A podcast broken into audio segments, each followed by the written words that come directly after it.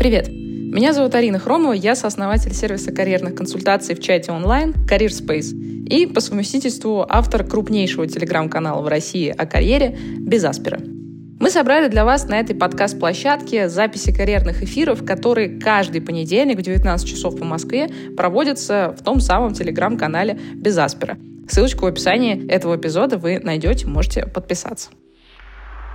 Каждый карьерный эфир — это ответы на вопросы про работу и карьеру от наших подписчиков. Чтобы я ответила, кстати, на ваш вопрос, заполните короткую форму в описании этого эпизода, и, возможно, уже в следующем эфире вы услышите на него ответ. Кстати, если у вас есть не просто вопрос, но настоящая карьерная задача, которую вы хотите решить, например, найти работу за границей, понять, как развиваться дальше в своей профессии, как перейти в другую профессию, из чего начать, очень частый вопрос, между прочим. Да или просто вы хотите составить классное резюме или научиться писать сопроводительные письма. Приходите к нам в нашу карьерную поддержку от Career Space, мы со всеми этими вопросами и многими другими вам поможем. Кстати, целый месяц карьерной поддержки будет стоить 7990 рублей по специальному промокоду «Подкаст». А для сравнения, один час карьерного консультанта в среднем по Москве стоит от 5 до 10 тысяч рублей. А здесь с вами будет работать команда экспертов на протяжении целого месяца. В общем, все ссылочки на все вы найдете в описании эпизода. А теперь погнали к вопросам. Первый вопрос у нас от Ольги. Арина, здравствуйте, у меня есть два вопроса. Подскажите, пожалуйста, стоит ли поступать на экономическую или финансовую магистратуру, если хочешь развиваться в финансах или аналитике, но образование гуманитарное? И второй здесь же вопрос, есть ли релацируемые финансовые профессии? А, ну, давайте с первого. Э, зависит, ну, то есть если мы, два вопроса у нас связаны, то есть если у нас э, вы хотите релацироваться в финансовой профессии, то, наверное, один из лучших вариантов – это попытаться поступить в финансовую магистратуру за рубеж и релацироваться через э, финансовую магистратуру за рубежом.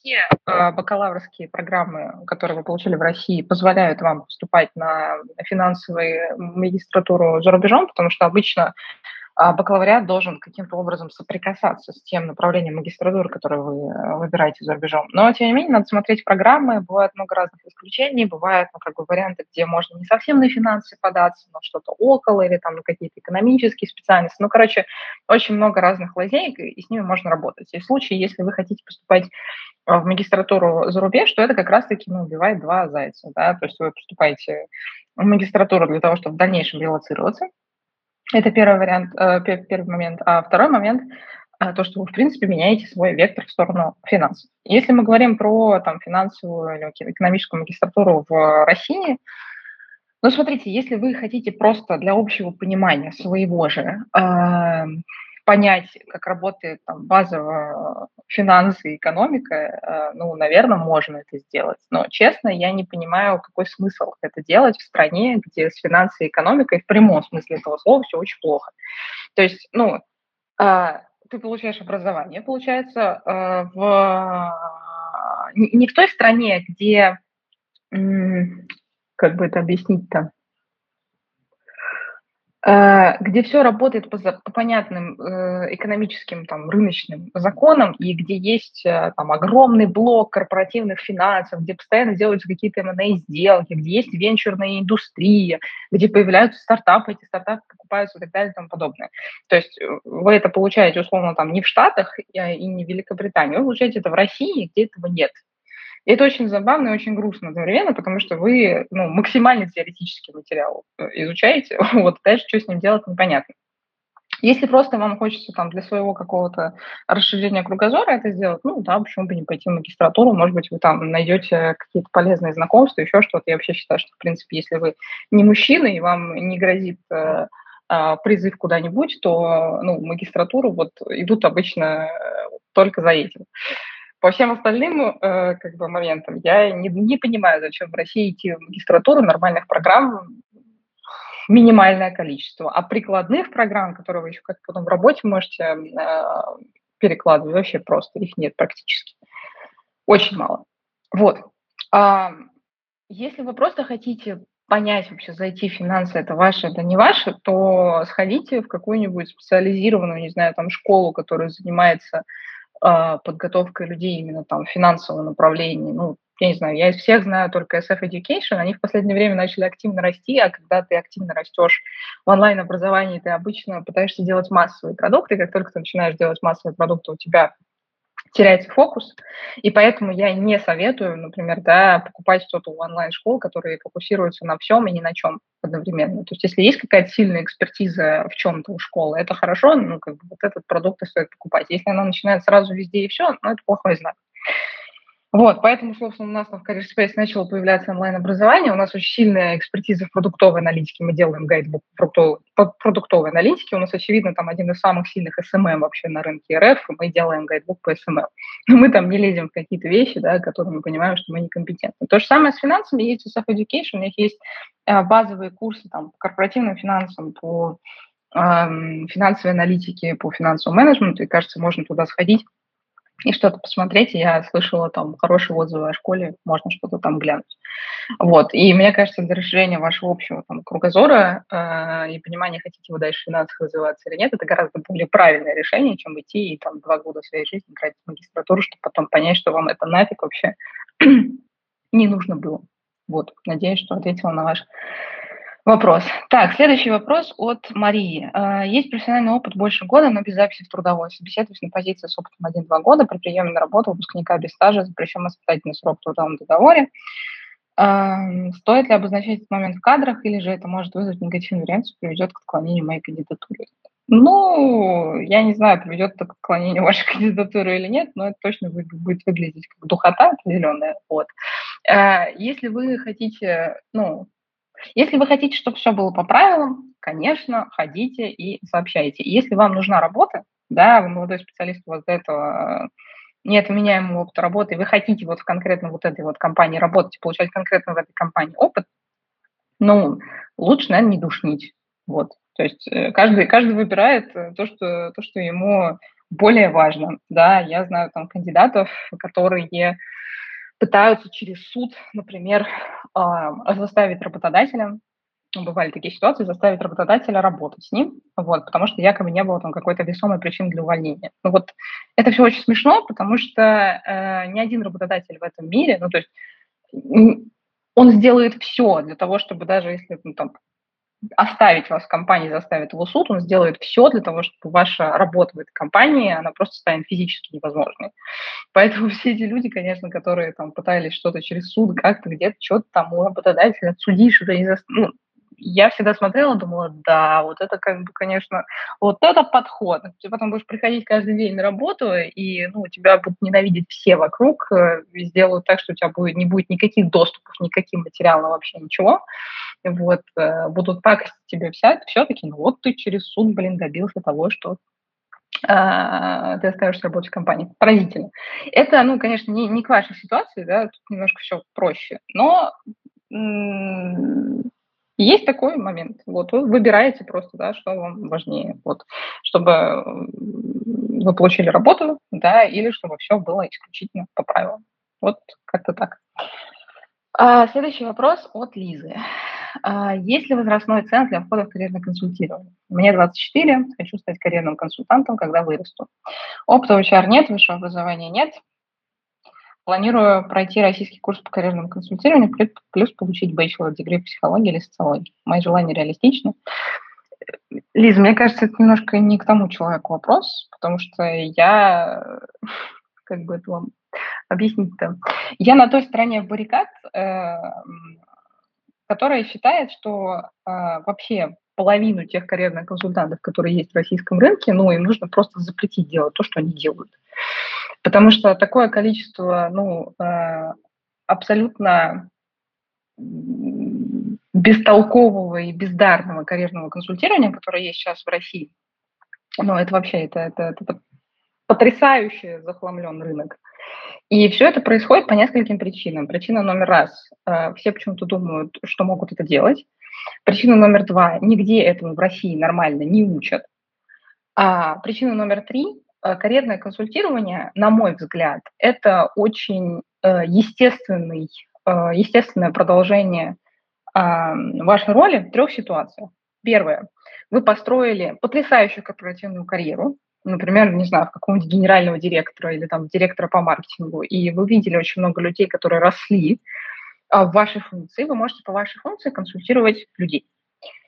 Вторая история. А, когда вы работали в HR-консалтинге и делали огромное количество разных проектов для ваших клиентов, и вы, изучая оргструктуры ваших клиентов, учились понимать этот мир, и у вас был достаточный бизнес-контекст для того, чтобы понимать, опять же, как люди растут, кто из кого переходит, какие кросс-индустриальные, кросс-функциональные переходы есть и так далее и тому подобное, и все в этом духе.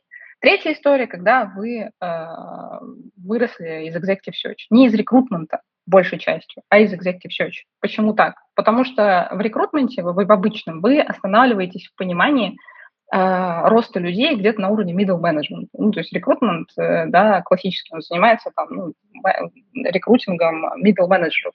Вы не понимаете, как люди вырастают до самого-самого-самого верха. Executive Search славится тем, что люди оттуда понимают, как люди из стажеров вырастают в генеральных директоров. Почему одни растут, другие нет. И там, типа, за годы работы в этой области у вас накапливаются, ну, там, типа, десятки тысяч э, кейсов. Собственно, единственная причина, почему карьерная поддержка сейчас существует, наша в Career Space, почему это успешный продукт, почему он растет X3, там, X4 в год – Единственная причина этому – это то, что я там почти пять лет своей жизни отдала Executive Search, и мы очень много моей экспертизы оцифровывали, алгоритмизировали, использовали там кучу разных других э, материалов, э, источников сырых данных для того, чтобы ну, составить базу знаний и потом через кровь, слезы и пот, э, простите за пафос, научить э, людей, у которых уже была схожая экспертиза, работать в том числе по нашим алгоритмам. Ну, поэтому я с такой уверенностью говорю, что никто как бы по таким стандартам, как мы работаем на рынке, не работает и, скорее всего, работать не будет, потому что то количество как бы, ну, а, сложностей, которые нам пришлось преодолеть, которые мы продолжаем преодолевать, ну, просто люди об этом не парятся. Они такие, а, ну, резюме подправьте, на HeadHunter получше откликайтесь. Ну, это что это вообще? О чем мы с вами говорим? И 95% как бы, карьерного консультирования в России – это про вот это. Оно больше про вредное, а не про полезное к чему была вся эта полемика и вообще э, вводная история. К тому, что если вы хотите как бы прям вот в этом развиваться, поработайте в Executive Search, это лет 5-6. И после этого вы примете для себя решение, хотите ли вы э, уходить в карьерное консультирование, вот, развиваться в этом, или же вы хотите, может быть, какую-то более классическую корпоративную карьеру, и все в этом духе. В карьерном консультировании, в нормальном, а, от бизнес-кругозора 99%. И 1% просто как бы базового эмпатичного понимания э, того, как надо общаться с людьми. А не, назовем это психологией. Но как бы, 99% карьерного консультирования – это понимание, как бизнес работает. Почему в одном случае кросс-индустриальные переходы возможны в конкретной функции, а в другой нет. Почему из этой функции в другую перейти можно, а вот там похожий примерно в другой отрасли так не работает. Это, ну, этому невозможно научить ни на курсах, а, ни в рекрутменте, ни в рекрутменте, там, ну, в агентствах еще хоть как, на стороне агентства, потому что можно, много с клиентами работаете, вы как пылесос а, рынок обозреваете, а во внутреннем рекрутменте точно невозможно. Вот, и уж тем более там ну, образование психолога вам в лучшем случае поможет просто плюс-минус эмпатично общаться с людьми, и когда они будут на вас говниться, а люди будут на вас говниться. Вот. Как бы вы ни хотели им помочь, вот, люди, у них есть такое свойство. И они будут все свои проблемы пытаться вывалить на вас, даже если вы эти проблемы решить вообще не можете никак. Это не ваша зона компетенции. Вот. И вы в такие моменты просто научитесь ну, правильно с ними взаимодействовать, да, и как-то объяснять, что вы не их мама, да, э, вот, что вы здесь немножечко за другим, или там будете ласково перенаправлять их к другим профессионалам в другой области, где, где у вас компетенции не хватает, вот, но где человеку явно нужна помощь. Вот. Надеюсь, я ответила на ваш вопрос. Я привыкла просто отвечать на эти вопросы честно, и я честно еще раз повторюсь, что одна из главных задач вообще карьерной поддержки в России – это задать стандарт и сделать так, чтобы э, трешового карьерного консультирования в России стало как можно меньше, потому что такое количество коучей, разного формата, масштаба и карьерных консультантов, которые просто такой трэш рассказывают, где-нибудь там на LinkedIn, я это читаю, господи, ну, их же читают, и потом люди потом идут это и делают, и потом мы получаем с вами то, что мы с вами получаем, что у нас люди нормально откликаться на вакансии не. Меня это очень бесит, поэтому я делаю все для того, чтобы этого хотя бы в России стало меньше. Следующий вопрос от Владислава. Добрый день, спасибо за ваши эфиры. Я младший финансовый аналитик четверки, зарплата небольшая, но клиенты крупные. Департаменты коллеги отличные, перспективы отличные, но пугает, э, пугает возможность потратить свое время на менее перспективную работу, потому что сейчас на начальных грейдах много компаний предлагают интересные условия разные направления финансов. Как понять, что место, где ты работаешь, это то самое место и сфера, в которой ты хочешь развиваться? Ну, на мой взгляд, когда вы совсем молодой специалист, наверное, лучший вариант понять, ваше это или не ваше, это все-таки поменять какое-то количество мест работы и вообще понять, что может быть ваше. То есть почему я всеми руками и ногами там, совсем молодых ребят, там, не знаю, которые каким-то образом читают меня там на втором, третьем курсе университета, выпинываю просто и очень сильно их агитирую идти работать. Потому что когда вы проходите какие-то стажировки, когда вы работаете там где-то по полгода, там, может быть, даже меньше, в течение вашего обучения у вас появляется возможность посмотреть, потрогать, пощупать, что ваше, что не ваше. И вот настолько, насколько возможно много разного всего потрогать, пока вы обучаетесь в университете, это такая, знаете, вот безопасная зона. Вы в игре, как бы, где все время можно сохраниться. Вот э, в этот момент лучше всего максимальное количество и попробовать, чтобы потом, когда вы выпускались, вы уже примерно понимали, вот где вы точно хотите, а где вы точно не хотите. Хотя бы так, хотя бы разграничить черное и белое. И дальше уже там в оттенках немножко разбираться, ну, типа вот сюда я точно не хочу, а здесь у меня есть какие-то варианты.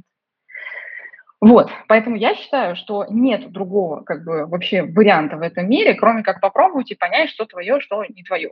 Ну, то есть я считаю, что невозможно удачно выйти замуж, э, вот, э, там, не знаю, построить крепкие отношения, а если у тебя вообще до этого не было никакого опыта, тебе не попадался какой-нибудь мудак или там мудачка, простите, как там правильно, в феминитиве вот это обозначить. Если у тебя были такие опыты, ты такой, о, вот туда я точно не пойду, спасибо, мне здесь хорошо. Вот, а если у тебя как бы этого не было, ты такой, ой, ну, наверное, меня тут бьют, наверное, это нормально. Вот то же самое с работой. Как, как бы примитивно это не звучало, то же самое с работой для того, чтобы ну, понять, что ваше, что не ваше, хорошо попробовать. Поэтому, если у вас есть сейчас возможность что-то где-то попробовать, еще посмотреть, э, и вы там достаточно молодой специалист, может быть, вы учитесь еще вообще то пробуйте. Потому что чем дальше, чем больше будет времени проходить, тем больше у вас будет появляться обязательств, а, вам уже нужно будет зарабатывать деньги, возможно, там, чтобы обеспечивать там, не только себя, там у вас появляется семья, там, ипотека, еще что-то, менять что-либо, когда у тебя есть обязательства, их много, намного сложнее, намного. А, когда, типа, к нам там, обращаются люди, которым 35-40 лет, которые поняли, что последние 15 лет они занимались не тем или не там, это очень грустно, потому что менять в 35 все намного сложнее, чем менять в 20, 25 или там даже в 30. Каждые последующие 5 лет они просто... Э, это не значит, что невозможно. Возможно, конечно. Просто вам морально сложно становится очень сильно. На вас давит очень много всего. А, и вы начинаете вкатываться вот в это вот, а вот сколько времени я потерял, а вот там, пока я там тут терял, там ребята зарабатывали, а может вообще зря я это все затеял. И очень много на самом, деле, на самом деле людей откатываются к тому, чтобы ничего не менять, потому что менять становится слишком страшно. Вот. И они предпочитают текущую ситуацию, которая там такое вя вяжущее болото. Вот. Чем что-то менять, потому что менять очень страшно. Поэтому, если у вас есть возможность попробовать, пробуйте сейчас, это лучшее, что можно сделать. Следующий вопрос от Ольги. А, Арина, здравствуйте. Подскажите, пожалуйста, стоит ли поступать в зарубежную магистратуру, если планируешь дальнейшую работу в России? Как может сейчас отнестись работодатель к наличию зарубежного диплома? Спасибо. Слушайте, вообще ничего не могу сказать за работодателя, как он может отнестись, к сожалению, потому что, ну, вот э, сегодня все нормально, а, а завтра у нас какие-нибудь замечательные знаю, телеведущие извиняются за то, что они получали образование в Итиаде где-нибудь, да, во Франции. Ты смотришь на это, ты, ты, ты реально не можешь поверить, что это происходит. То есть, ну, я считаю, что зарубежное образование, это, конечно, это очень круто.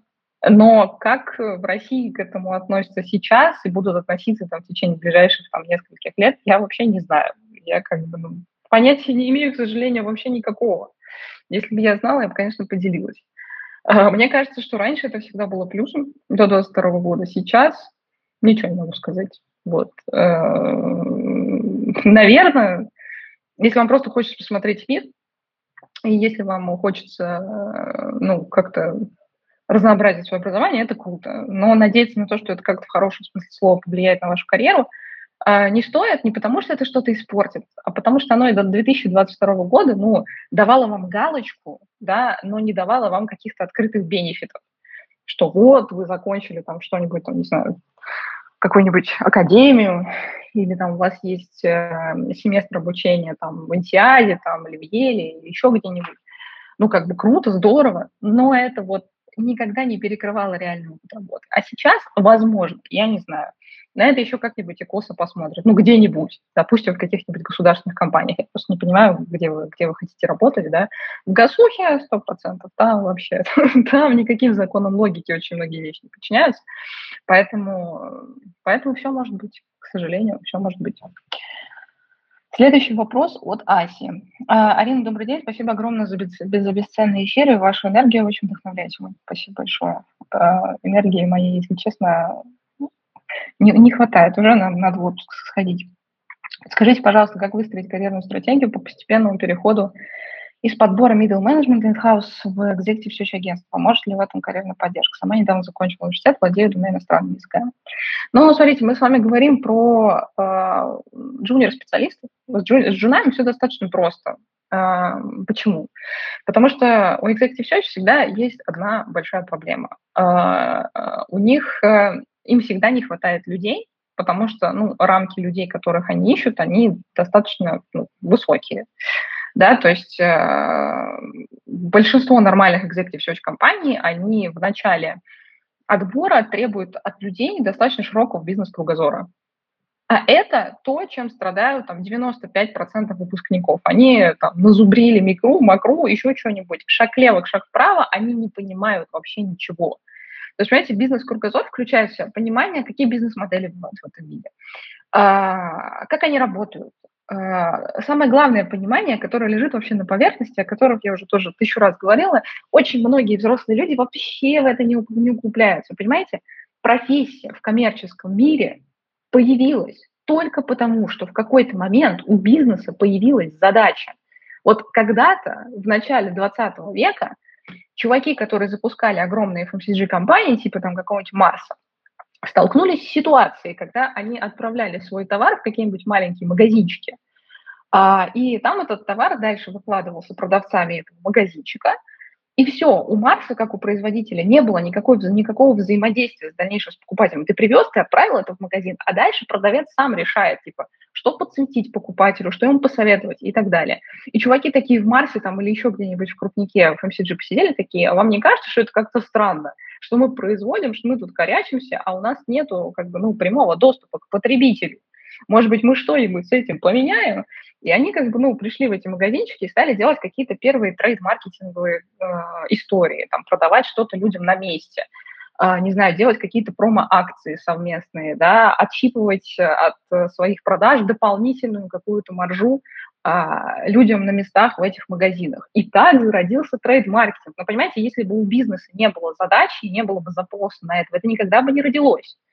И самое большое, как бы вот, ну, непонимание у молодых специалистов, того, что я видела, это вот этих двух вещей. То, что бизнес, в принципе, работает, чтобы зарабатывать деньги – и все проекты, которые ты делаешь внутри Executive Search, ты должен смотреть глазами клиента. А основная задача любого клиента, который к тебе приходит, зарабатывать деньги. Потому что бизнес существует, чтобы зарабатывать деньги. Все. Больше ни для чего. Все остальное – это просто наносные общественные нормы, которые что-то от бизнеса хотят. Особенно от бизнеса, который зарабатывает много денег. И чтобы бизнес не трогали, они такие, ой, ну давайте мы фонд сделаем, куда мы будем денежки перечислять от нашей избыточной прибыли. Все, не трогайте больше. Замечательно, отлично, мы пошли дальше бабло зарабатывать. И вторая вещь – это то, что любая профессия – это эм, следствие э, появившейся задачи у бизнеса. Все. И именно отсюда появляется возможность и невозможность перехода из одной индустрии в другую, из одной профессии в другую и так далее. Если как бы смотреть на это не в лоб, а смотреть на то, через какие бизнес-модели а, бизнес существует, все становится элементарно. Становится понятно, почему переход там из, не знаю, металлургии в FMCG, ничего страшного в этом нет, потому что и то производство, и другое производство. Или почему в промышленности лучшие финансисты вырастают из корпоративных финансов, а в ритейле лучшие финансисты вырастают из бюджетирования и планирования, потому что бизнес-модели разные, и задачи разные. В одном случае ты очень много с оборотными средствами работаешь, с кредитами, это корпоративные финансы. А в другом случае тебе нужно очень четко спланировать э, вот этот вот 90-дневный просев, когда у тебя товары еще не поступили на твои полки, но у тебя уже есть кассовый разрыв, и тебе надо платить поставщикам какими-то деньгами. И все работает от этой логики простой. Если вы научитесь раскладывать как бы, простейшие бизнесы на составляющие, понимать, на чем на самом деле зарабатывает бизнес, у вас все будет хорошо. Простите за такую большую тираду, но это очень важно. То есть если вы просто ну, будете со взрослыми людьми, которые будут вас собеседовать, а, разговаривать не на языке, мы нанимаем Васю а, на эту позицию, а на языке Вася нужен нам для того, чтобы закрыть вот такую-то бизнес-задачу вот тогда вы будете очень сильно выделяться на фоне всех других э, людей. Теперь, если как бы, ну, по тактике, э, есть несколько всего executive search компаний на рынке, наверное, их штук пять сейчас остались, осталось вообще, какие-то международные ушли, какие-то закрылись, вообще остались какие-то российские подразделения. Вот, они всегда в поиске какой-то хороший, э, хороших молодых ребят. Если у вас есть опыт э, в рекрутменте, у вас достаточно хорошо прокачанный бизнес-кругозор, вы можете просто самостоятельно напроситься на какие-то вакансии, даже если их нет в открытом доступе. Написать, не знаю, партнерам на почту хорошее, сопроводительное, с хорошим резюме, написать каким-нибудь там менеджерам внутри компании, напроситься на младшие какие-то позиции, на стажерские, на, на, позиции специалиста, там, аналитика, соуши, это зависит, зависит очень сильно от того, где вы находитесь сейчас. Но единственное, что я могу сказать, что это 100% будет downgrade, то есть, условно, если там человек был в рекрутинговом агентстве каким-нибудь консультантом, то в Executive очень в лучшем случае будет там старшим аналитиком или просто аналитиком, вряд ли ему сразу там дадут associate. Хотя, опять же, там, Executive Search компания, там, одна другой рознь. Вот. А в целом, как ни странно, может быть, из-за того, что я там какое-то количество лет назад стал популяризатором Executive Search в принципе э, в России, вот, что, что принесло мне много как бы интересных историй в жизни. Сейчас к нам в карьерную поддержку в том числе приходит достаточно большое количество молодых ребят, которые хотят попасть э, в Executive Search. Ну, и мы там помогаем им с этим, да, почему нет. И еще забавная история, ну, не забавная, а интересная скорее, да, то, что в мой, в мой период времени, там, когда я только заходила в эту индустрию, а, Executive Search внутри компаний больших, а, как таковых их не было. Ну, то есть у Мейла не было, на тот момент Mail, сейчас ТВК, да, у Мейла еще не было Executive Search, у Авито не было, у, там, не знаю, Гасух всяких не было, э, у МТС не было, ни у кого нет. Сейчас у каждой уважающей себя большой экосистемы э, есть внутренний Executive Search э, отдел. И если, опять же, вы посмотрите, почему так произошло, с точки зрения бизнеса, все очень просто. В период там, с 2015 по 2020 годы, наверное, с очень активным способом стали формироваться экосистемы. То есть у тебя появляется не просто Яндекс, а у тебя появляется там куча разных бизнес-юнитов в этом Яндексе. А Executive Search агентский, он очень дорогой. И тебе за один поиск там, ты можешь заплатить, там, не знаю, от 2 до 15 миллионов рублей за одного человека. А тебе, у тебя таких поисков, типа, я не знаю, в моменте 10. Быстренько прикидываем математику и понимаем, что что-то пу-пу-пу-пум, как-то совсем как-то дорого. И нам легче создать внутри своей экосистемы Executive Search отдел, который будет закрывать нам все топ-менеджерские позиции внутри у себя. И мы будем платить э, людям не миллионный контракт, а какую-нибудь зарплатку, да, 150-200 тысяч рублей, там 250-300, не знаю, фантазирую. Э, условно, вот он там разброс 150-300 от э, средней зарплаты какого-нибудь там ассоциата или там аналитика, опять же, зависит от разных компаний, без бонусов, это вот фиксированная часть. Э, какой-нибудь вот executive search компании. Просто переманим оттуда людей, которые подустали от, от того, что они там работают на 10 проектов одновременно. Вот они у нас будут сидеть на фиксе, мы им дадим какой-нибудь бонус, и все. И таким образом себе сэкономим кучу денег. Ровно так и произошло. Вот в период с 15 по 20 год, мне кажется, все крупные экосистемы сформировали себе внутренние executive search э, подразделения. Таким образом, они сейчас во многом закрывают свои потребности в поиске э, топ-менеджеров самостоятельно. Вот, поэтому у вас расширился горизонт. Вы можете пойти в агентство, и я советую это сделать, потому что ту школу жизни, которую вам даст Executive Search агентство, не даст вам ни один внутренний, как бы, да, внутреннее подразделение Executive Search. И потом, когда вы устанете, или если вы устанете, да, вы там уже сможете двинуться внутрь а, какой-нибудь экосистемы, у которой есть внутренний Executive Search отдел. А, следующий вопрос от Анастасии. Арина, добрый день, спасибо большое за ваш эфир, очень полезно. Мне 27, в качестве релокации выбрала поступление на вторую магистратуру, сейчас еще прям день магистратуру какой-то. Сейчас учу язык и с осени уже начинаю учиться в Германии. А, предложите, пожалуйста, какие-нибудь практические советы по развитию себя в карьере в чужой стране. Переживаю, что культурные и языковые отличия могут в перспективе мешать стать начальником слэш топом. Как-никак, все равно для многих местных ты навсегда остаешься иностранцем. Или, может, у вас в опыте есть подобные успешные кейсы. Первое. Вы, возможно, никогда не замечали, ну, просто потому что, эм, во-первых, этих новостей очень мало, а во-вторых, потому что, ну, это какая-то кулуарная тусовка, которая все время это обсуждает. Но э, русскоязычных топ-менеджеров, которые смогли показать, доказать и построить какую-то невероятно крутую карьеру за рубежом, в прямом смысле этого слова я могу пересчитать по пальцам одной руки, даже не двух. И так происходит не случайно. Происходит по нескольким причинам. Одна из главных причин – это культурный контекст.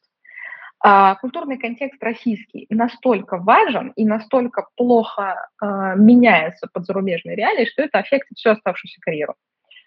А, проблема эта начинается, очевидно, с базового школьного образования. А, один такой видный деятель в, экзек... в, экзек... простите, в а, писал там пост пару лет назад про то, что он общался со своим э, зарубежным коллегой, спрашивал и, и рассказывал ему, что в России просто невероятными темпами растет э, блок, который называется Soft Skills Management, и который безумной популярностью пользуется у э, менеджеров среднего звена, ну и вообще, в принципе, среди корпоратов. И чувак, который, ну, его иностранный э, друг, э, сидел и смотрел на него глазами там размером с 5-рублевой монеты и, и задавал вопрос, типа, Дима, а, а почему? Типа, почему у вас это, в принципе, растет, э, цветет и пахнет? Вас что, в этом в школе не учили? И вот это, ну, как бы самый главный э, вопрос вообще ко всей системе образования, да? То есть э, в большинстве европейских школ людей учат друг с другом коммуницировать, аргументировать свою точку зрения, уметь находить точки соприкосновения, коллаборироваться постоянно. Это то, чему в российских школах там в 99% случаев, а я вот училась в совершенно обыкновенной региональной, э, провинциальной э, школе, вот, э, самой что ни на есть вот такой вот гопнической, я могу абсолютно точно сказать, что это, ну, это так. И когда ты вырастаешь, как бы твои вот эти навыки, которые ты мог бы прокачивать, там, не знаю, 11 лет в школе, ты прокачивал что угодно, но только не какие-то социальные навыки, которые тебе реально понадобятся. Продавать что-то, договариваться с, с кем-то. В Европе в той же, например, все устроено совершенно иначе, и в большинстве школ ну, тебя с раннего возраста, особенно, ну, там, не знаю, ну, не каких-то там премиальных часто, ну, просто вот обычных образовательных школах тебя учат как-то коммуницировать вообще с людьми, которые находятся вокруг тебя, а не просто зубрить что-то там, не, не, не параграф по истории вызубривать, да, а пытаться понять, почему так произошло вообще-то. Вот, не пытаться просто там, заставить людей работать в группах, а дать им объяснение, зачем им это нужно и как правильно вообще коммуницировать в группах. Но мы немножко отошли как бы от темы, этот важный контекст был. Так вот, когда взрослый, состоявшийся человек а, попадает в другую культурную среду, в европейскую, там, в американскую особенно, это очень хорошо чувствуется. Он такой, типа, э, э, чё, как? Ну, даже если вы были лучшим коммуникатором, не знаю, в своей компании в российской, скорее всего, с большой долей вероятности у вас будут огромные культурные э, проблемы с адаптацией э, в зарубежных, в зарубежных компаниях, в зарубежных странах. Потому что вы до этого в отличие от них, от всех, 15 лет, там, не знаю, или 20, или 25, а, не, не прокачивали вот эти софт-навыки, а их невозможно просто взять и выучить, как параграф вызубить, невозможно. Это то, что вы постоянно вынуждены вкачивать, и то, что постоянно должны как-то об кого-то отбивать. Вот. Этого, к сожалению, у русскоязычных э, менеджеров ну, очень плохо с этим. И это одна из основных причин, э, исследования как раз вот кто-то из русскоязычных консалтинговых компаний делал как раз пару лет назад на тему, почему так мало русских топов за рубежом. Это была причина номер один. Вот. И это, э, ну, как бы, еще ладно, если вы работали в России в международных компаниях. Еще как-то что-то можно сгладить. Если вы работали в России, вот чисто в российских кондовых вот таких бизнесах, это вообще, это все, это пиши пап пропал. Ну, то есть так вообще никто в мире нормально не работает. Ну, то есть э, теми там способами и палками, которые у нас в России бизнес взращивается, ну, это вообще это дикость какая-то для большинства развитого мира. Вот, это как бы для контекста. Теперь что делать, как бы, да, если вы э, оказались в ситуации, когда вам нужно и хочется адаптировать себя в другой стране. Ну, первое, что надо понимать, к сожалению, вы, конечно, все равно будете для них всегда иностранцем. К сожалению, так и есть. Ну, вряд ли вы заговорите на немецком так, что у вас не будет акцента вообще никогда никакого. Вряд ли вы заговорите на немецком э, так, что вы будете абсолютно все шутки и абсолютно все какие-то мемы, мемы не в плане э, шутеечек, а в плане каких-то культурных норм, да, понимать так же хорошо, как это понимают немцы. Потому что мы с вами росли, не знаю, там, на Яралаше, Тайных Смол или еще что-нибудь, да, а там люди, ну, росли на немножко других вещах, таких же понятных и нормальных для них. Поэтому, ну, полностью адаптироваться не получится никогда, и это нормально. Ну, как бы, это ок, что мы с этим можем поделать. Но чтобы улучшить ситуацию, вам точно надо максимально вкачивать немецкий язык. То есть э, к нам в карьерную поддержку приходят люди, которые такие, я ща релацируюсь там сознанием своего английского, через пять лет стану топ-менеджером где-нибудь по Франции. А, мы мягко пытаемся донести людям, что если у вас нет французского языка, если вы даже никогда его не начинали вообще изучать, простите, пожалуйста, за откровенность, но вы никогда не сможете э, конкурировать даже близко настоящими французами за какие-то высокие корпоративные должности. Вы всегда будете медлами. Если вам это ок, то ок. А, в России за счет того, что люди взрослеют, не знаю, заканчивают школу, заканчивают универ намного раньше, чем это происходит в Европе, и карьерный рост тоже вот такой же абсолютно бурный, э, часто взрывной и абсолютно не, не поступательный. И люди привыкают к этому, и ты в 30 лет в России уже должен что-то вообще-то, да, ну, обладать. Если ты там не добился ничего, то ты лох вообще, да, вот эта вот вся история. В Европе немножечко не так, да, там стиль жизни поумереннее, помедленнее, и там к этому относятся по-другому. И когда человек на одной позиции находится 3-4 года, это считается ок.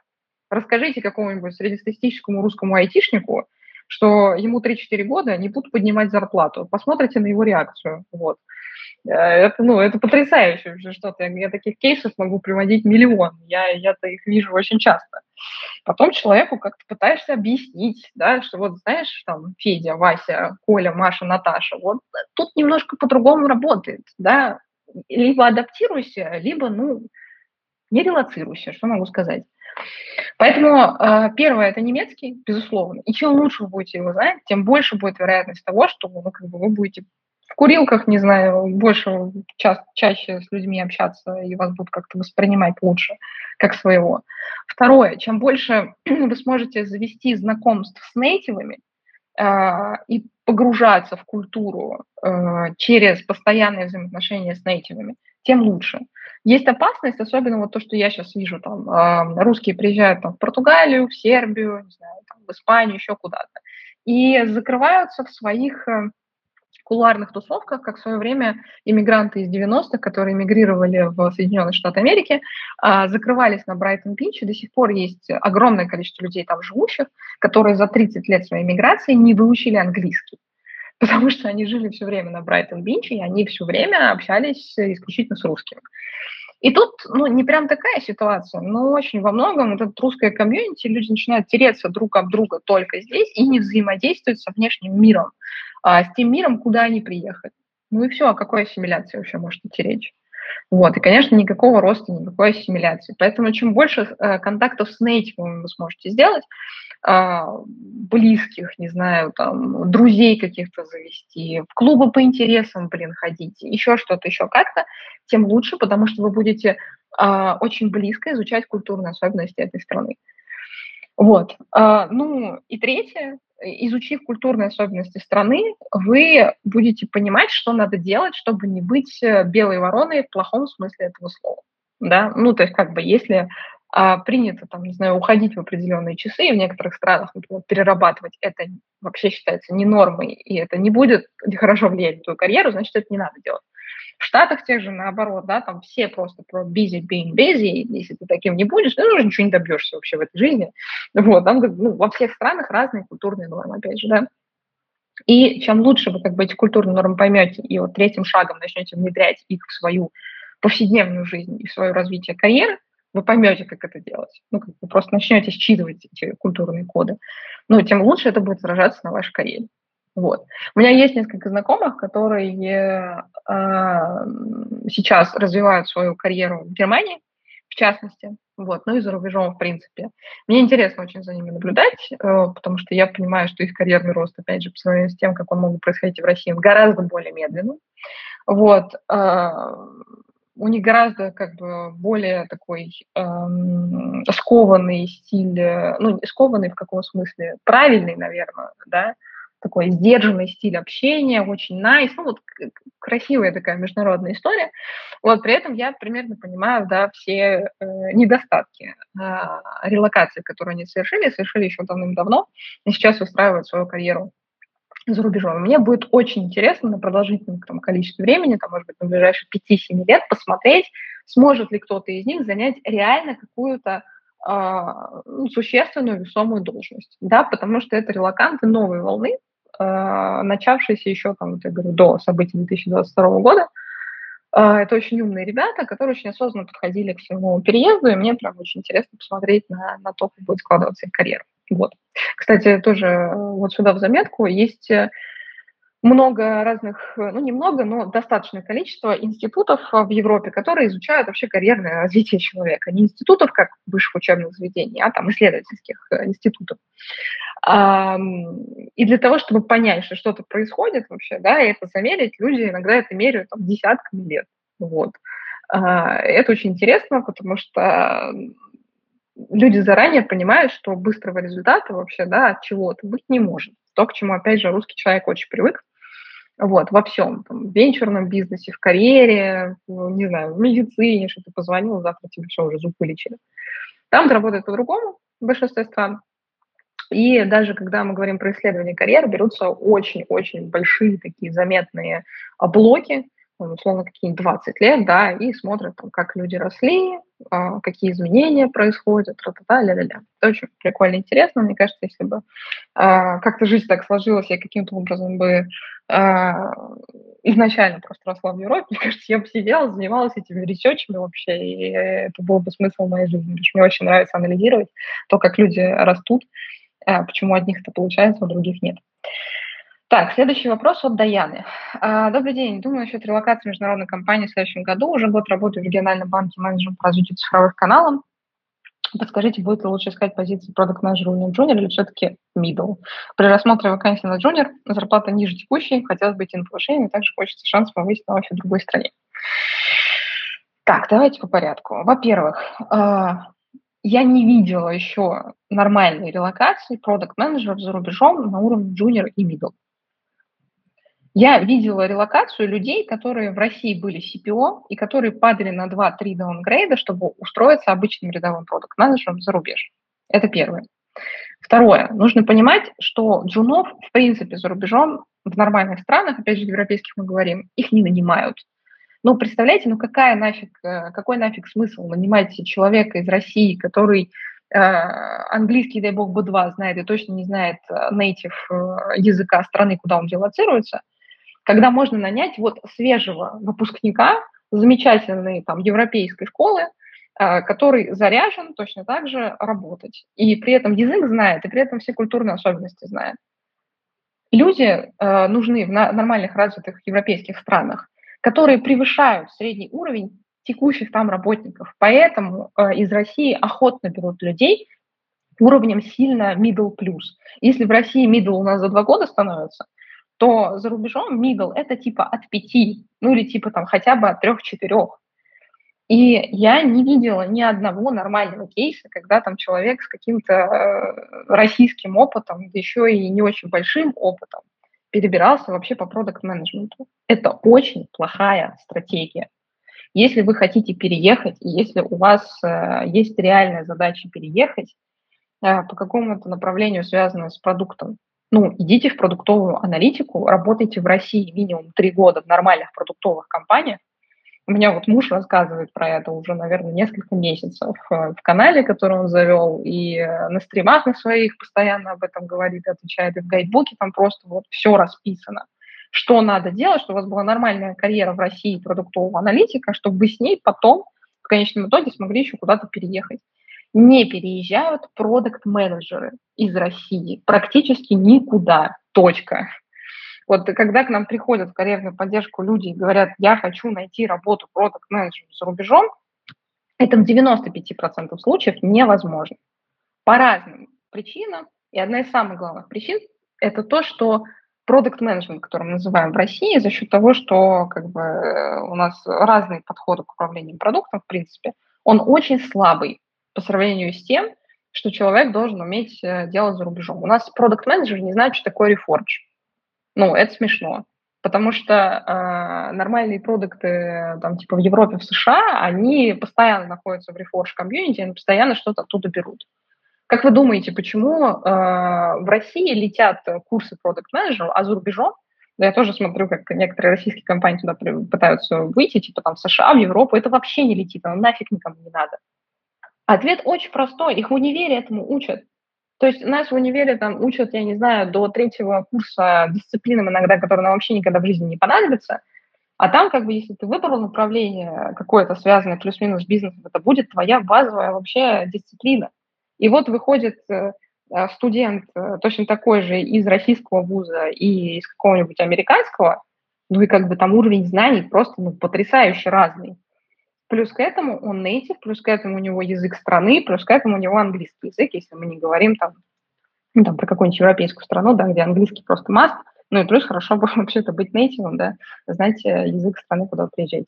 Поэтому если у вас в приоритете переезд, пожалуйста, забудьте про историю продукт менеджера Реально, я просто, я настолько много, я, я, я не соврусь, я скажу, что я сотни раз отвечала на этот вопрос. Пожалуйста, не делайте это. Вы должны быть best of the best продукт менеджерами в России для того, чтобы претендовать на нормальную позицию в реальную зарубежную компанию. Не филиал Яндекса в Сербии. Если вы рассматриваете для себя такую релокацию, вопросов ноль. Там тоже придется пободаться, но бодаться придется с продукт-менеджерами из России, и тут конкуренция послабее. А если вы хотите реальную релокацию в зарубежную компанию, ну, это так не работает. Вам нужно быть э, в 10 раз лучше. Просто, просто всего. Это просто конкуренция. Следующий вопрос от Александра. Добрый день, спасибо за возможность задать вопрос. При поиске после декрета стоит ли сразу указывать в резюме, а, что какой-то период – это декрет? Или лучше утаить это до личного разговора для того, чтобы резюме имело больше шансов на скрининге? Ну, на скрининге, очевидно, как бы человек вас не знает, а, он не знает, что вы за профессионал, он не знает даже, что вы за человек. И на скрининге я про декрет не писала вам нужно пройти этот скрининг, потому что, э, ну, это вот, на, мой взгляд, должна быть равная какая-то игра, да, то есть э, рекрутеры там часто используют какие-то автоматические скрининги, в больших, по крайней мере, IT-компаниях. А, плюс к этому там 5-6 э, секунд на ваше резюме – это максимум, за эти 5-6 секунд вам надо чем-то зацепить.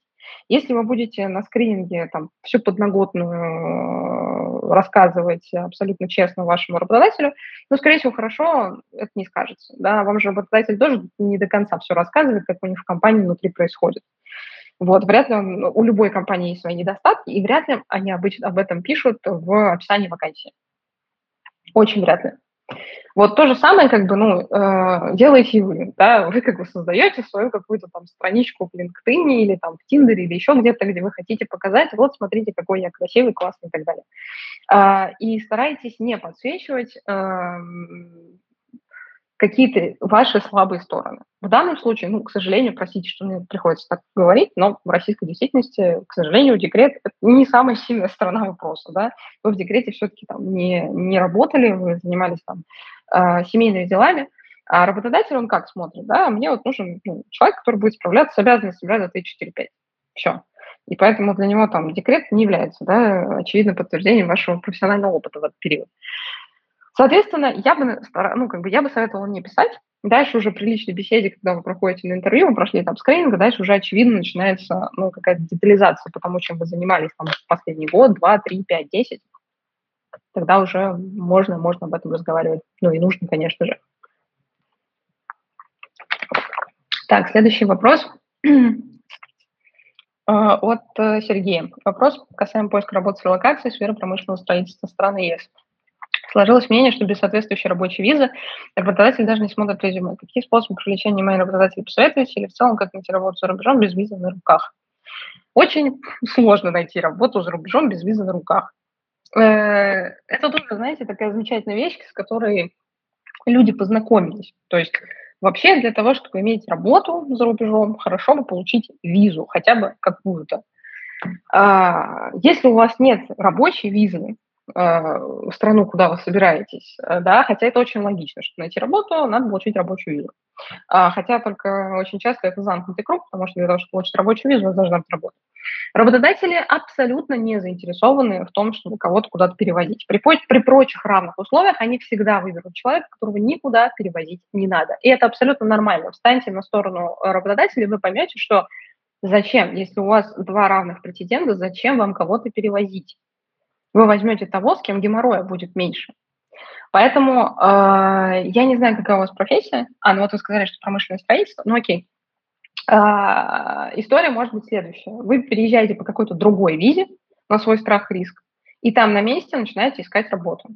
Ну, то есть вы, например, переезжаете в каждых странах, это разные ситуации, вы там переезжаете э, по визе какого-то варианта нерабочий, но который предполагает возможность э, для вашей работы. Я не знаю, что это может быть в разных странах, это по-разному. Я, например, знаю ситуации, когда люди, там, например, по Digital Nomad визе а, переезжают а, в какую-нибудь страну, и дальше у них просто появляется ВНЖ, и с ВНЖ у них появляется возможность находить, э, ну, искать и находить работу.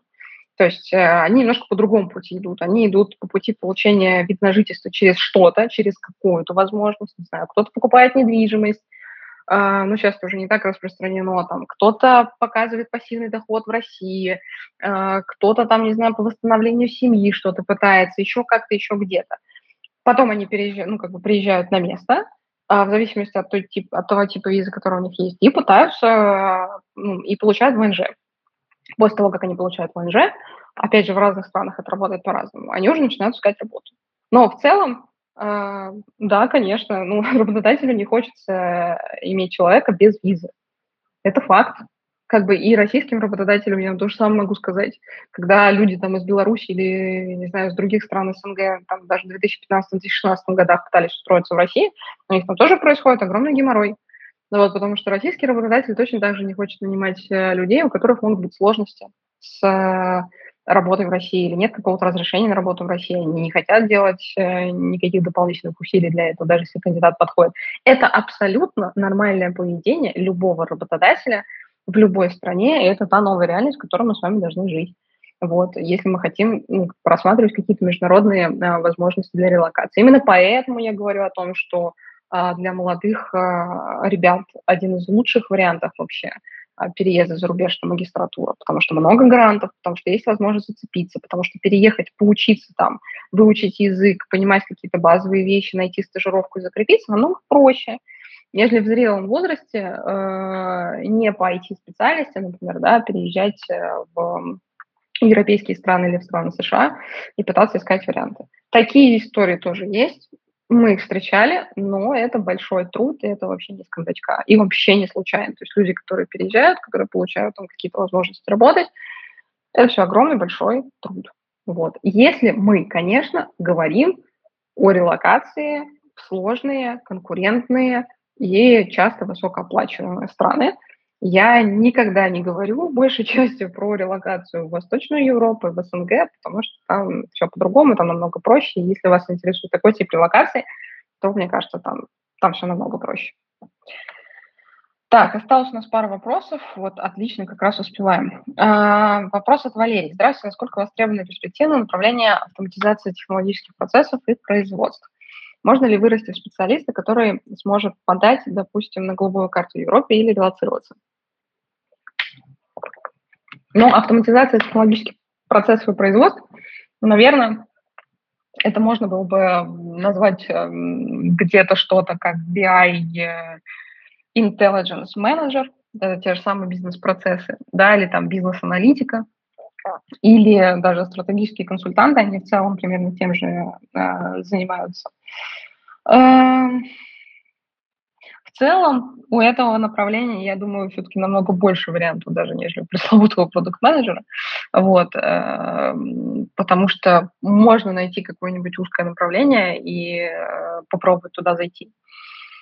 Но мне кажется, надо больше деталей для того, чтобы, для того, чтобы понять, то есть какой там в какой компании вы находитесь сейчас, что это за компания, российская это компания, под санкциями, не под санкциями, куда вы собираетесь э, релацироваться, какие это страны, э, знаете ли вы какие-то языки, тоже. Вы не, вот вы не представляете, вот я, наверное, рассказываю, когда эти истории, э, люди, которые меня слушают, думают, блин, Арин, ты что, ты, ты с дуба упал, такого не может быть огромное количество людей приходит с запросом на релокацию без знания английского языка хотя бы на уровне B1. Ну, то есть вообще must, он B2. Но есть люди, ну, которые приходят даже без B1. Они приходят, они два слова по-английски знают, такие, релокация. Ну вот как? Как это вообще у людей в голове женится? И поэтому у нас есть огромный список вопросов, которые мы задаем людям, перед тем, как они, в принципе, в карьерную поддержку приходят, типа, а знаете ли вы это, можете ли вот это, а вот это, а вот это, а вот то, а вот все, а вот пятое, а десятое, ну, это вообще. То есть я до, до того, как мы начали вот активно расти, а, я вообще просто не, даже, даже в страшном сне не могла подумать, что э, могут быть запросы такого рода, когда человек ну, базовых вещей не понимает. Ну, то есть, как можно переехать в другую страну без знания английского, вот скажите. Вот, вот, вот ты даже переезжаешь, я не знаю, вот э, в Сербию ты переезжаешь. А, тут э, люди говорят вообще, в принципе, только по-сербски, и кое-кто говорит э, по-английски. Вот как здесь можно существовать без английского языка? И люди такие, переезжаю в Восточную Европу. Мне, я вынуждена, типа, разочаровать тех, кто думает, что вся Восточная Европа говорит по-русски. Нет, вообще нет, вообще не так. Тут все говорят на своем языке и чуть-чуть по-английски. Я за все время пребывания здесь, пока что мы временно в Сербии, а, встретила, наверное, трех людей там, в возрасте 55-60 лет, которые, ну, как-то говорят по-русски. Не сказать, что прям вах, но хоть как-то. Поэтому, а, возвращаясь к вашему вопросу, очень много всего дополнительно надо знать, в том числе разные, разные знания по языкам нам тоже нужны для того, чтобы оценить, типа, можно ли вам в текущей ситуации или даже через какое-то количество лет релацироваться. Потому что, условно, если человек вообще никаких языков не знал, не изучал, выучить их за год, за два практически нереально. Ну, то есть вам нужно постоянно быть в контексте для того, чтобы это выучить, то есть вам нужно находиться просто ну, в стране уже для того, чтобы ну, заставлять себя коммуницировать постоянно. Тогда, да, тогда вы прокачаете. Вот, так что да, таких историй у меня много. Следующий вопрос и последний на сегодня. Можно ли, вопрос от Ксении, э, можно ли сейчас работать на Европу удаленно из России? У нас сегодня прям стрим про чисто про релокацию и про магистерские программы. Прям подобралось сегодня так прикольно. А, про работу на Европу удаленно. Слушайте, и до 22 года это было это сложно, мягко говоря. Ну, то есть, типа, чаще всего это были истории, когда какие-то русскоязычные фаундеры уезжали за рубеж а, и просто нанимали из России людей, которые тупо стоят дешевле. Ну, к счастью или к сожалению, это так. А, российская рабочая сила, она не самая дешевая в мире вообще ни разу. То есть, э, если посмотреть на то, сколько платят людям в среднем там, в Восточной Европе, например, люди с зарплатами там типа в Москве среднестатистическими какими-нибудь там, не знаю, 70-150 а, там, тысяч рублей, вот, они могут э, очень много себе позволить в Москве, например, да. А, тут так прям иногда неплохо жить, если честно. А в Европе, ну, с текущим состоянием дел, э, зарплаты не очень большие. Зарплата в 2000 евро считается прям хорошей зарплатой, иногда очень хорошая зарплата, в зависимости, конечно, от, э, от конкретной страны, про которую мы говорим. Вот. Но сервисы, к которым, например, человек привык в Москве, здесь будут стоить намного дороже. То есть в некоторых странах там на такси вы не поездите, там, в рестораны особо не походишь, много всего, чего можно не поделать, вот, и жить там в гораздо более худших условиях, при том, что, ну, как бы, там, 2000 евро вот в Москве, да, и там, условно, полторы-две тысячи евро э, в Европе. Опять же, от страны к стране разница, но некоторые российские, например, менеджеры, опять же, которые работали в IT-компаниях в России, сейчас переезжают, допустим, не в Восточную Европу, а куда-нибудь в Западную Европу и удивляются очень сильно, что зарплата в Европе 2000 евро – это вообще, о, отличная зарплата, ну, там, три вообще король. И при этом, ну, как бы ты можешь позволить себе поменьше разных ништяков, да, а там, где ты можешь себе там позволить, ну, допустим, наоборот, у тебя зарплата там 4-5 тысяч евро, да, ну, там уровень жизни еще выше, и ты как бы начинаешь считать деньги на такси, начинаешь считать деньги на рестораны, ты начинаешь думать, хм, а мне на такси домой поехать, там вот история парня из Великобритании, на такси мне поехать домой, или все-таки на метро, вот, и как бы на такси ты там едешь в праздник какой-нибудь, потому что, ну, то, что то, сколько стоит, там, не знаю, поехать на такси в Москве, несопоставимо, конечно, дешевле, когда ты там катаешься по Лондону. Вот такие всякие прикольные штуки, о которых народ не задумывается. чему я все говорила? К тому, что раньше, даже до 22 года, а, очень многие русскоязычные фаундеры просто нанимали людей из России. Так повелось. А, и сейчас это продолжается в большей части вот только по этой схеме. То есть э, если вы работаете на Европу удаленно, то вы работаете на русскоязычных фаундеров. Там, в 90% случаев, если там, не в 95%. Все остальное требует релокации. Если вы хотя бы находитесь не в России, то есть вы находитесь там в Грузии, не знаю, в Казахстане, еще где-то, ну, есть какие-то варианты, есть о чем-то говорить, о чем можно. Вот. А если вы находитесь там чисто в России, вот, и пытаетесь найти работу там, в Европе удаленно, находясь в России, скорее всего, у вас ничего не получится. Ну, как бы таковы, таковы реалии. А, не только в политике дело, на самом деле, как бы она, конечно, там навела шороху значительно. Вот. Но и дело в том, что все-таки работодатель э, хочет не иметь проблем с выплатами, да, а, а непонятно, как людям в России сейчас вообще из Европы выплаты проводить, если честно. Э, и с каждым месяцем становится все более увлекательный аттракцион. А ни один работодатель не хочет иметь никаких проблем. Не хочет потому, что к нему пришло какое-нибудь ведомство и сказало, класс деньги отправляешь а почему они в Россию уходят? А ты в курсе, там, я не знаю, что там таким-то, таким-то, таким-то, там, не знаю, признано, что мы там, допустим, я фантазирую, не можем там работать с Россией. Компания начинается проблемы. Какой компании это надо? Это никакой. Это может себе позволить только компания, опять же, которая делается с русскоязычным фаундером, у которой есть какое-нибудь российское юрлицо, и вы из российского юрлица получаете деньги на самом деле – вот, и можете, в принципе, в резюме написать, что вы работаете удаленно на Европу, но на самом деле вы работаете, блин, удаленно на какое-нибудь российское ООО, у которой есть какое-нибудь подразделение еще в Европе. Вот. Э, я кейсов сейчас, э, когда люди из России типа, работают удаленно на Европу, не знаю. Вот.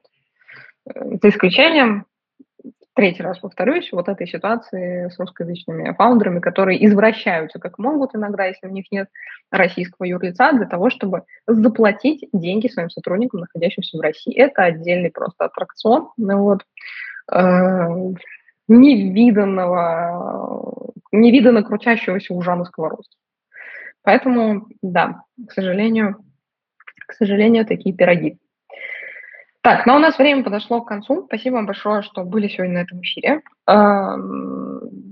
У кого сегодня выходной, я желаю вам его с кайфом классно провести его остаток. У кого сегодня был рабочий день, а, закончить этот день и оставшуюся вам продуктивную неделю. Если у вас есть какой-нибудь карьерный вопрос, который вы хотите решить, приходите к нам в карьерную поддержку. Мы, по крайней мере, подскажем, сможем ли мы с ним потенциально вам помочь или нет Если не сможем, вы не потратите ни копейки, мы бесплатно вас проконсультируем, а, что в вашем кейсе лучше можно предпринять. Вот. Еще раз спасибо, хорошего всем вечера. Пока-пока.